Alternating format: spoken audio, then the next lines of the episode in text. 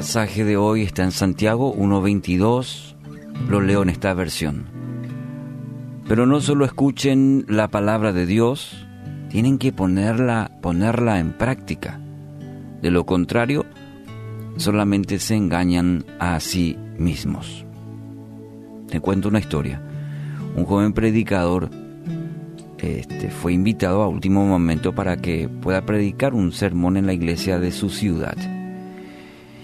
Y bueno, siguiendo un impulso, usó como tema uno de los diez mandamientos.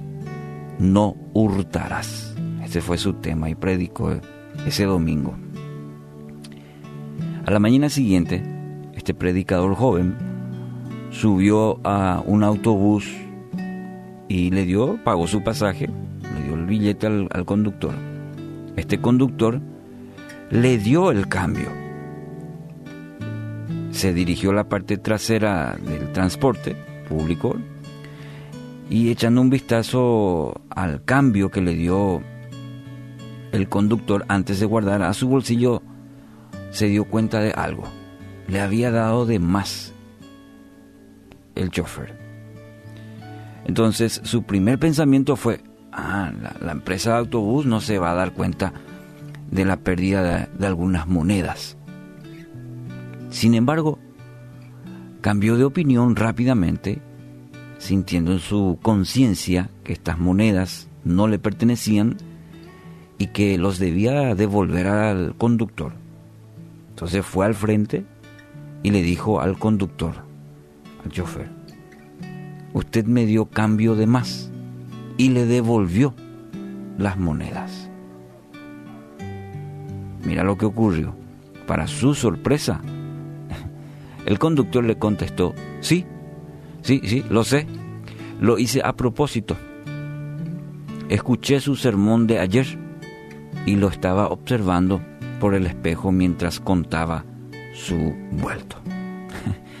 El joven predicador había pasado, en este caso, la prueba a la, a la cual fue sometido por este conductor.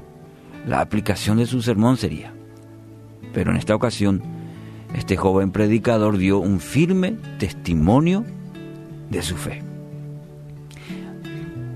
Amigo, todos, todos, todos los días, todos, nos enfrentamos a los desafíos de mostrar una, un verdadero testimonio de vida. Para aquellos que decimos creer en Dios, que cristianos, seguidores de Cristo, bueno, tenemos que enfrentar los desafíos de cada día cada día mostrar un verdadero testimonio de vida. Y la aplicación a este pasaje estaba reflexionando que, y todos, podés escuchar cientos de sermones y, gracias a Dios que hoy hay herramientas como para escuchar todo el día estudios bíblicos, sermones de toda clase. Ahora la pregunta que tengo es, si no la ponemos en práctica, ¿de qué sirve? ¿Cuál fue el último sermón en estos días, en esta semana, o estudio de la, de la palabra de Dios que tuviste? Ahora va la segunda pregunta. ¿Y cómo te fue en la aplicación de ello? El, el, disertante, conferencista, pastor, bueno, presenta su sermón y tiene una conclusión que mayormente lo lleva a desarrollar su mensaje. Después de la conclusión, queda en cada uno de nosotros la tarea de ponerla en práctica. O si no, de nada sirve. Mira lo que dice Lucas 11:28. Jesús respondió, pero aún más bendito es todo el que escucha la palabra de Dios y la pone en práctica. Y la pone en práctica. Creo que si nos ocupáramos más en poner en práctica todo lo que escuchamos, todo lo que escuchás a diario, inclusive en esta estación de radio, lo que recibís en tu celular, mensajes o navegas en, internet y acumulas mucha información, de alguna manera sí es información, pero si no la aplicamos en nuestra vida, sí, queda en una gran biblioteca. Somos como bibliotecas andantes, pero la palabra nos desafía hoy. Dice, no solo escuchen esa palabra de Dios, no seas una simplemente una fuente de gran información. Y, nos pone este peso de decir, tienen, tienen que ponerla en práctica. Y tanto vos y yo hoy tenemos cada día el escenario para ponerla en práctica. Por ejemplo, la fe, las pruebas, las dificultades. ¿Qué dice la palabra de Dios al respecto? ¿Qué te dice? ¿Qué te enseña? ¿Qué te muestra? Te doy un ejemplo sobre la fe, sobre las pruebas.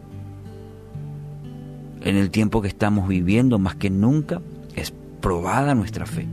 Entonces ahí tiene que, tienes que poner en práctica lo que hasta aquí has estudiado, has escuchado, ponerla en práctica.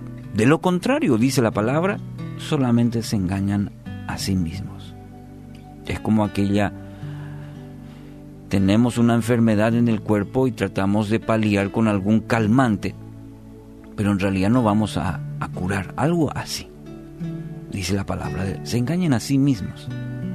Entonces sabemos que hay un atacar donde realmente y las circunstancias Dios muchas veces permite para ello. Así que hoy estoy seguro que tendrás muchas oportunidades, vos y yo. Vamos a tener oportunidades para poner en práctica todo lo que has oído, todo lo que has leído en la palabra de Dios. Y ahora te toca o nos toca ponerla en práctica. Mi deseo, mi oración, que Dios produzca en tu vida tanto el querer como el poder para ser un hacedor.